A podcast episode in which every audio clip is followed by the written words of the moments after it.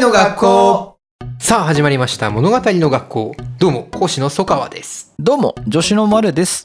この番組は漫画や映画などの作品の物語ストーリーに焦点を当ててどのようなテーマを表現していたのかを読み解いていこうという番組です。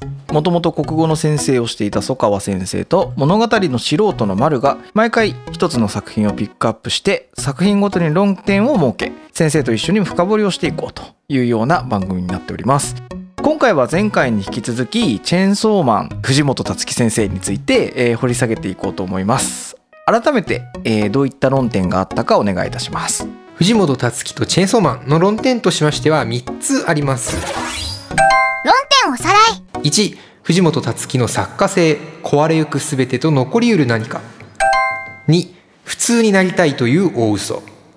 3最新型主人公の条件誰よりもイかれたやつが勝つ今回は論点23のお話ができたらなと思っております。ぜひ前回の内容と合わせて聞いていただければ幸いです。それでは行ってみましょう。起立気をつけ。物語。論点2論点2つ目は普通になりたいという大嘘。なるほど。その心はえー普通になりたいっていうのはまあデンジが物語の最初で求めてたことだと思うんですけど最後あのデンジって人並みの暮らしを手に入れてそしてそれが壊れてしまう流れだと思うんですけど最後になんでデンジがそれでも立ち上がってマキマと決着をつけることができたのかっていうオチの部分。うん。それに対して普通になりたいってデンジが言ってた最初の言葉とか考えが嘘だったからだいう。あーなるほど。そもそも根底から物語の動機というかきっかけ自体に嘘が含まれてたっていう。そうですね。逆に言うとそれが嘘だったからデンジは立ち上がることができたみたいな感じですかね。どういうことなんだ？チェーンソーマンって基本的なストーリーラインとしてはパンの耳すら贅沢品みたいなデンジがデビルハンターとしてマキマに拾われてアキがいてパワーがいてみたいな、疑似家族みたいな生活しますよね。だあれを送っていくっていうのが基本的なストーリーラインだと思うんですよ。なんでしょうね。要するにあれがもしデンジが本当に欲しているものだったらデンジはそれが壊れたら立ち直れないですよね。確かにそうですねだからそれを結構読み解いていくのが肝になってくるっていう感じですかね。物語の学校マルさんチェーンソーマンはどうでした？そうですね読み終わった後に一番こう戸川先生に聞いてみたいなと思ったのは、はい。つまりマキマっていう人物は何だったんだっていうことが人に説明しろって言われたらいまいち説明できないんですよ。やっぱ最後倒すしラスボスみたいなこうことで扱われてるんですけど僕はあのラスボスがマキマですって言われて読み始めたとしてもよくわかんないっていう後味だと思います。だからマキマは敵なんだろうけどえっとどういうこと？っていう だからそういう疑問が結局残ったまま第一部かみたいななんか清々しい感じであの まあそれは気持ちよかったんですけどね、一体何だったんだろうみたいな。はい、そこをちょっと聞きたいなと今日は思ってますけどそうですね。で何をやってるのかというとこれは意外とさっきのファイヤーパンチと似てるところがあってずらしてきてるんですよね物語を。要するにチェーンソーマンってマキマから見たストーリーラインがあるんですよ。なるほど。マキマの描いていた物語とデンジの描いていた物語が対決する話なんですよ実は。なるほど。物語の書き換え合戦なんですね。なるほ だから最初に見ていた銃の悪魔の物語あるいはそれがめちゃくちゃのになってなんだかわけが分かんない話になっちゃう、まあ、あるいは秋を殺しパワーを殺しみたいになっちゃうあの展開っていうのはマキマが描いてたストーリーなんですどよね、だから面白いのはマキがマキマ側から見ることですね。マキマの目的はチェーンソーマンの獲得ですよね、うんだからマキマがデンジに対して、まあ、し全然視界に入れてないですけどチェーンソーマンの入れ物に対して敷いているストーリーラインっていうのは要するにそれをどうやって取り出すかっていう作戦なわけですよね。で銃の悪魔っていうのはそれに利用されてるんですよねある意味。うんだからマキマがデンジに対してしたことっていうのはチェーンソーマンが入ってる入れ物がどうやら極貧生活らしいと。しかも、えー野良犬みたいな育ちだから人並みの感情もちゃんと養えてないと。だったらそれを拾ってで疑似家族的な温かなライフを送らせてでそれをさらに壊すことで要するに器を壊したいんですよね。瓶を壊して中身を取り出したいだけなんですよマキマは。うん。だからた途中までのストーリーっていうのはそれに乗っかってるしなんならまあほとんどそれにも気づかないっていうかそういう状態なわけですよね、うんただ、えっと、残念ながらそれが成立するための条件があるわけですよね。うん。それはマキマが与えて壊して使おうとしてる普通の生活っていうものをデンジが本当に一番大切にしなきゃいけないんですよね、うんデンジって、まあ、秋も死にますしパワーも死にますしそれでなんかちょっと鬱っぽくなって飯が喉を通らなくなったりとかいろいろしますけど恐ろしいことに、デンジにとってそれが一番大事なものではないってう。いう、んもちろん大事なんだけどまだなんか残ってるんですよねもっと大事なものが。それが何なんだっていうのあが最後マキマが知らないデンジの物語として開花してそれがマキマを倒すキーになるっていう話なんですよね。なるほどねだからそそこの入れ子構造がちょっとややこしいんでよく分かんなくなるんですよね。あのなのでマキマは何だったんですかっていう質問に対しての回答として僕なりに、えーまとめてみるとマキマは第二の主人公ってことなんですかね第一部のそうですね。書き換え合戦とおっしゃってましたけど2人の主人公の物語のうん。バチバチっていうところをそうですね。ヒロインでありラスボスであり宿命のライバルですよね。なるほどですね。物語の学校。でちょっと川球大っていうかいろんな作品の影響を受けて書かれてはいるんですけど、はいはい。これは脇道かまあいいですね。面白い話ですね結構その作者がインタビューとかで答えてることでアニメ化の時のコメントですかね「ドロヘドロと呪術廻戦のパクリみたいな作品が」って言ってるんですよ。はでドロヘドロっていうのはどこだっけなコミックビームか何かでやってたんですかね。まあそのちょっとそういう特殊な作品があるんですけどそれはその確かにチェーンソーマンと一個だけ同じところがあってまあオマージュですよね。なんか異世界とつながっている扉が虚空にポンって出てくるっていう演出。あれだけですね。うんなるほど。何を言ってるの話ですね。で呪術廻戦のパクリっていうのはた多分これ呪術廻戦好きな人言ったら申し訳ないんですけど嫌味ですねあれは。呪呪術廻戦が割とこうパッチワーク的な作りをしてるんで俺多分オリジナリティに自信がありあるんですよチェーンソーマンっていうか藤本さつきは、だからいろんなものの寄せ集めで作ってるけど本物の俺っていうちょっと嫌味あると思いますよあれは私は。え実際でも何に影響を受けてるのかってあるんですかね？ありますねありますね。あれもなんかどっかで片方だけ言ってたと思うんですけどあと最終兵器彼女っていう、まあ、昔のちょっと昔の漫画なんですけど高橋真先生の、えー、と漫画ともう一個は新井秀樹先生の「ワールド・イズ・マイン」っていう作品があるんですけどまあいろんな映画の影響とかオマージュがたくさんある作家さんなんでえっとまあ、どういうふうに影響を語るかっていうのは切り口ちょっと多いと思うんですけどまあ私が挙げるとしたらその2つかなって感じですかね。で最終兵器彼女はやっぱりそのすごく世界が滅んでいくまでの話なので、えそそういう過酷な世界とかそれに伴うその痛みをためらわない描写をバシバシ出してくるところとかそういうなんか書き方みたいなのすごく影響を、まあ、本人も言ってますけどある感じがしますえね。で新井秀樹の「ワールド・イズ・マイン」っていうのはもう信じられないぐらい超巨大なヒグマが現れて日本をめちゃくちゃにしながら縦断するみたいな展開があるんですけど銃の悪魔が登場するシーンあれはもう完全にオマージュですね。なるほどですね。あれはなんかもう誰か言ってくんねえかなと思って書いてると思います。あそうなんですね。銃の悪魔のいやあの描写もいやなんて恐ろしい書き方をという。まあかっこいいですよね。かっこいいですね。なちょっとスタイリッシュに今風にはなってるんですけど、ええ。あこれはワールド・イズ・マインの衝撃をやりたいって思ってるなっていうのはバシッとわかる感じです先ね。生、そろそろ本題に戻ってください。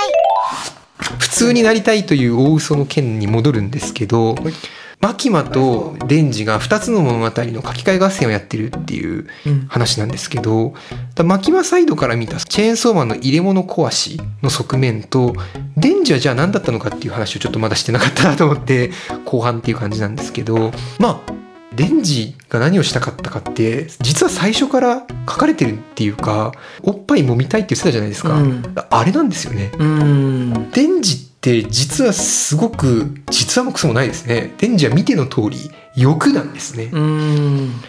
だから普通の生活ができない人が普通の生活がしたいって思ってるだろうっていうちょっとまあなんとなく社会性が出てくるような話が脇間路線だったんですけどまあデンジはそうじゃないわけですよね。もっと動物的に。そうですねそうですねそうですね。ん。ただそれは、まあ、ある種言ってしまえばファイヤーパンチとかでも欠けてた側面ですよね。どうやってそういう地獄のような世界で生きていけるんだろうかみたいな話でもあるんですけどなんでやっていけるんだっていうとデンジが普通になりたいわけじゃなかったからって他に欲があったっていうか。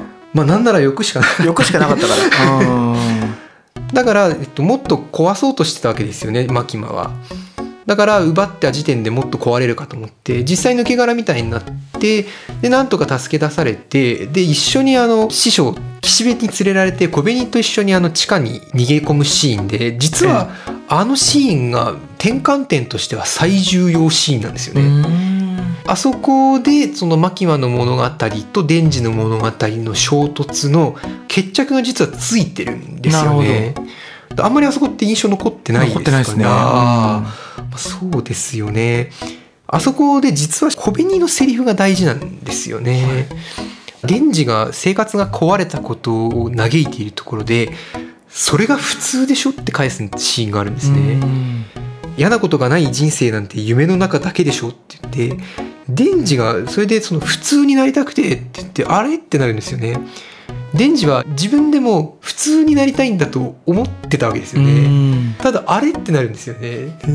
マキマに壊されて普通になりたかっただけなのにって嘆いてるのに小紅がその辛い方が普通だよって言うんですよね。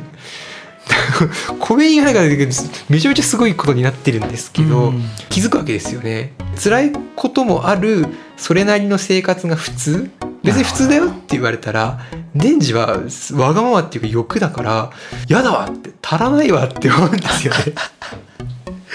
だからデンジがマキマに与えられた偽りのその望みというか普通とか普通が壊れるとかっていうのを辛いのが当たり前だと思ってる小紅にめちゃくちゃにされちゃうわけですよね。気づかされるっていうか、そしたらじゃあさっきのファイヤーパンチじゃないですけど何か残ってるかって言ったらもう溢れんばかりに残ってるわけですよね食パン塗ったジャムとか飽きててとかって言ってるわけですよね。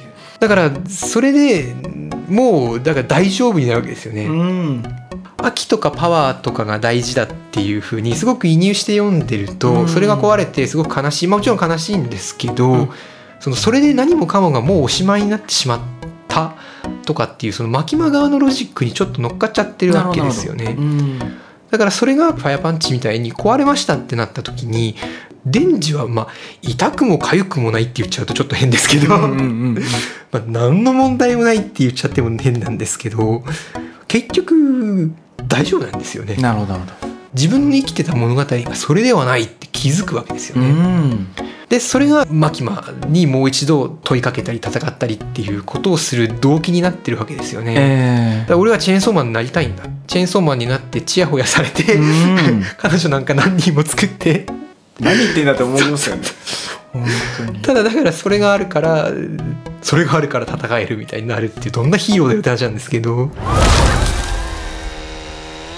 助けて、チェーンソーマン。だこの欲望の流れっていうのは実は途中でも少し挟まれてるんですよね。あのレゼの話あるじゃないですか。えーっとボムですかね。あそうですね、レゼと一緒に逃げようみたいな話、うん。あれちょっと全体の流れからすると浮いてる話なんですよねだからマキマの作った流れから脱しようって考えてるし実際デンジも逃げようとしてたんですよね。確かに。あれってすごくそのなんか浮いてる単独の話に見えるんですけどあれもやっぱりだからデンジの本当の望みは別にそれはそれでいいっていうことですよね、うん。マキマのことが好きとかっていうのは本当だとしても、別に可愛い自分のことを好いてくれる女の子と逃げるのもそれはそれで OK みたいな、だから先に実はちょっと巻かれてて。確かに本当にマキマの LINE が全てだったらデンジはああじゃないし、うん。あそこであの流れが切られてしまった枝としてあるっていうことはデンジ最初からずっとそうですよっていう、うん。だからあそこでその都会のネズミと田舎のネズミの話も出てくるんですよね、うんうんうんあれは要するに都会で欲望にまみれて悪いこともいっぱいしてみたいな生き方と欲を持たない田舎のネズミとしてつつましやかに満足して暮らす。どちらがいいですかみたいな話。うんただちょっとねじれててうん。田舎とかその人目につかないところに逃避行しようとしてるんですけどでもその原動力になってるデンジの考え方っていうのは都都会のネズミ。うん。でマキマは都会のネズミは嫌いだって。で田舎のネズミ欲を持たない従順な犬のようなものが好き。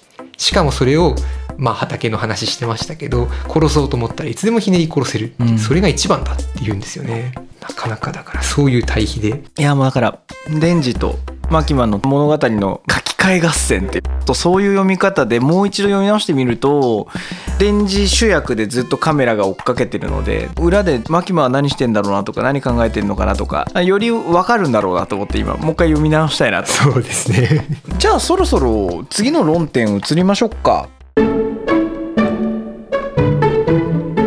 物語の学校。論点3。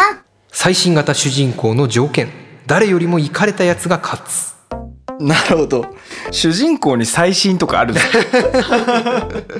あのファイヤーパンチとはい。今回のチェーンソーマンのあのこれ作品の感感想メモに書いてあるんですけど、はい。教養知能低めの主人公って書いてあるんですよ。だからまあ共通点としてまあバカっていう ところがあるなと思ったんですけどさっき崩壊の文脈で崩壊してる世界線だからまあそもそもそんなに知能っていうところがありすぎちゃうと物語変え変わっちゃうんだろうなっていうふうにい今まあ理解はしてるんですけど最新型主人公その心はと。そうです。いやまさにその通りですかね。主人公の造形っていうのはその今作品があるいはその作品がその何を信じられると思ってるかとかどんな動機なら動けると言えるかみたいなことだと思うんですよね。だから最新型主人公の条件って何だろうって言ったら今まさに崩壊の話をしてますけど崩壊してても大丈夫なやつってことなんですよね。なるほど。だから教養の話まさにその通りでしてなんか教養があって信じてるものがあって思想信条があってそれのために生きてます。それを信じてます。って言っちゃうと今風じゃなくなっちゃうんですよね。今ってすごくその信じられるものがない時代なのでうん。これを信じてますって言って主人公書かれてもいや別に自分信じてないしみたいな。食い違っちゃうわけですよね。えでむしろ信じてたけど違ったって言って何を信じればいいんだもうダメだっていう状態の方が共感をまあ誘いますよね、うんうんうん。難しいじゃないですか世の中が。え確かに。だから崩壊で苦しむ主人公である必要があるわけですけどファイヤーパンチからの前進っていう言い方もできますよね。ただ苦しんで翻弄されてなんだかわからないけど存在や生命を肯定するしかないってもううん。最後の一線じゃないですか、うん。もうちょっとだけ前に進んでるわけですよね。なるほど。欲望が支えになってるんで。すごい動物的というか生命的というか。そうですね。この辺のトレンドの話っていうのはなかなか面白いというかうん。結局主人公がそうであるっていうこともそうですし逆にそれを取り巻く舞台設定とかもすごくチェーンソーマン独特なんですよね。ええ。悪魔とかの設定だってそうですよね。確かに。ちょっと余談挟みますねあの悪魔の設定って、はい。なんかハンターハンターの念能力じゃないですけどどんな異能が好きみたいなその文脈で僕最初こうキャッチしたんですよ。え何の悪魔がいいだろう自分が契約するならみたいな。ちなみに曽川先生的にはもうホニャララの悪魔と契約するって言ったら何の悪魔がいいですか？どうなんでしょうね 何の悪魔だろうただ悪魔と契約するっていうのがどういうことかにもよりますよね。なるほどね。いやでもやっぱこう少年漫画として、はい。ね結構そのどんな悪魔が出てくるんだろうって最初の1巻2巻とかってめっちゃそこを楽しみに読んでたし銃の悪魔って出てきてなるほど強そうっって。てはい。そう。人々のその恐怖を根源的な恐怖の大きさでは強さが決まるってことじゃないですか。なんでしょうね。難しいです。私も結構多分概念系の悪魔に行く気がしますね。あじゃあもうあれですね。圧倒的に強い悪魔と契約をしたい。そうそうです。いや強いそうですね。なんか人の心を反映しているのが肝だと思うんでなるほどね。何がいいかな。ちなみに僕はしょうもないはい。ちょっとあのお笑い路線で、はい。金欠の悪魔。強そうじゃないですか。ちょっとまあ外しですけど なかなか強そうですよね。あのあれですね。あの今回の番組の一番最初に言ったあの、はい。三大要素。崩壊管理格差、あの貧困への恐怖は格差ですよね。なるほど。現代を象徴する最強の一角。触ってしまいました。なるほどっすね。まあでもそういう意味で言うと概念的には貧困の悪魔の方が強そうですね。そうですね。ああなるほどなるほどいやあのしょうもないそのはい。例えばね遅刻の悪魔とか。あ可愛らしくていいなと思って。でフォルムも多分可愛いんだろうなみたいな。寝ぼけた顔してんだろうなとかね。でしょうね。思って。なんかちょっとその可愛い悪魔探しにあの入ってったんですけど。本当トマトの悪魔ぐらいで。いやいやいや。はい。すいませんちょっと余談でしたけど。でもそうなんですよね。結局その悪魔の強さとか悪魔の性質ってどれぐらい恐れられてるかで強さが決まるって設定じゃないですか、これってまああなるほどそうなのねって面白いこと考えたねっていう話でもあるんですけど、うん。非常にその現代的っていう見方もできるんですよね。なるほど。要するに神話の崩壊してる世界が今だっていう表現をまあ繰り返してると思うんですけどこうだと固定的に信じられていることがない時代だっていうふうに少しずつスライドしていくんですよね。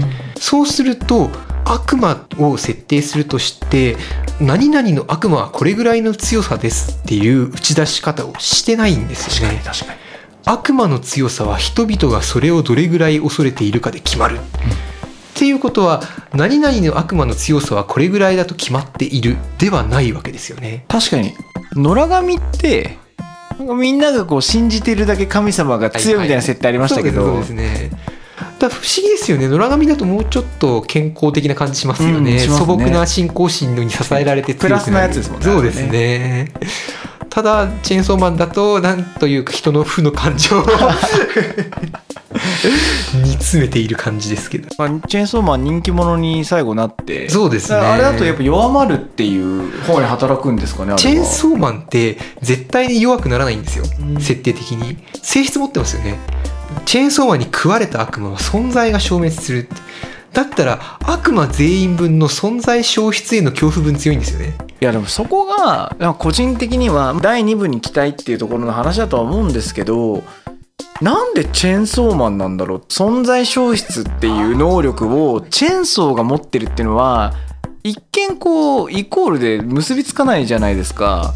ちゃんとそこになんかなんか設定があるのかなっていうふうにこれは面白いですよ。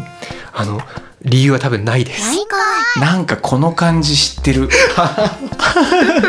ないの？確かですね映画でそういうなんていうか文脈があるんですよね。チェーンソーを使うと神様をぶった切れるみたいな。なんか B 級映画だったかな？ちょっとパッと出てこないんですけど B 級映画好きってことあのなんか有名ですもんね。そうなんですそうなんですそうなんです。でなんかゲームとかでもそういうなんかチェーンソーが神様を殺せる武器として設定されてるみたいなお遊びって実はちょっとミームあ広がってる概念としてあるんですよね。だから多分そこは単純な悪ふざけですね。危うく沼にあの足を突っ込むところし 何も答えのないところに。まあでも実際かっこいい。チェーンソーマンかっこいいだマキマの性質が支配の悪魔だとかっていうのもなかなか面白いですよね。あ支配の悪魔ってなんだろうって言ったら今風に言うのであれば管理じゃないですか、うん。支配って管理だしディストピア的なこう何かにこう自分の全全てを握られてしまうみたいな。だからチェーンソーマンが全部入ってますよっていう話になるんですけど、うん。マキマとデンジの書き換え合戦は崩壊。崩壊？デンジの貧困もそうで格差ですし格差デンジと対峙する一番大きなボスとして置かれている存在が支配の悪魔だっていう管理のポジションだっていうのもなかなか全部ちょっとこう確かに。トライアングル揃ってるんですよね。ねだからすごくこうとにかくチェーンソーマンをこうやって読み解いていけば物語の現代のトレンドがわかるみたいな表現をちょっとしたと思うんですけどなかなか見えてくるというか、うん面白い。物語の学校えちなみにこれ興味本位なんですけど、はい。その、まあ、3すくみというかえー崩壊格差管理、あ、そういうこう二字熟語で表せられる物語のその属性というか何ていうんですかねジャンルというか。で今新しく出てきてるワードあるんですか？なんかちょっと割と10年近く続いている印象があるんで私もなんか違うのないのかなと思って見てはいるんですけど、まあ今その3つのトライアングルとそしてそれをデンジが突破してるっていうチェーンソーマンがアニメが始まるっていう段階なのでまあもしかしたら次の何かをチェーンソーマンが体現してこれだっていう形になるんですかねお。ー楽しみですねまあ現時点で言うと欲望になるんですけど。そうか行かれたやつそうなんですよね。行かれたやつだから倒せてるっていう、このデンジの特殊性っていうのを最後にちょっと話しておきたいかなっていう。はいあの最後のシーンあ何だったんだっていう、何だと思います？えっと食べちゃうやつそうですね。あー言葉を選ばなきゃいけないんですけどはい。いわゆるあのハンニバルというかそういう狂気的な何かであることは間違いないと思うんですうんよでも倫理観って最初からぶっ壊れてるしなとか そうなんならこうファイヤーパンチでこう人を食べるっていうことに対しはいてはいはいもうなんかもう散々こうもう見てきたというかだからびっくりはしなかったしなんだろう好きな人と結ばれなかったからなんなら心中するみたいなそういう感覚に近いんですかね。いいですね。まあそういうことですよね。うんでただ面白いのがそのファイヤーパンチの人肉ってそういう表現に実は一回も使われてないんですよね。食べる食べないって。その何か犠牲になるとか薪にされるみたいな文脈で使われててそこはちょっと新しいことやってみたかったっていうところなのかなと思うんですけど、だからマキマとデンジの物語の書き換え合戦に逆にマキマにデンジが負けなかったならデンジはマキマにどう勝ったのかっていう謎なんですよね恋愛の卓が2つあるとしたら好き同士でくっつきます。あるいはそうじゃなかったから離れます。でも第3の卓なわけですよね。うん。片方しか好きになることがなくても一緒になる方法はあるかって言ったら ある。ありました。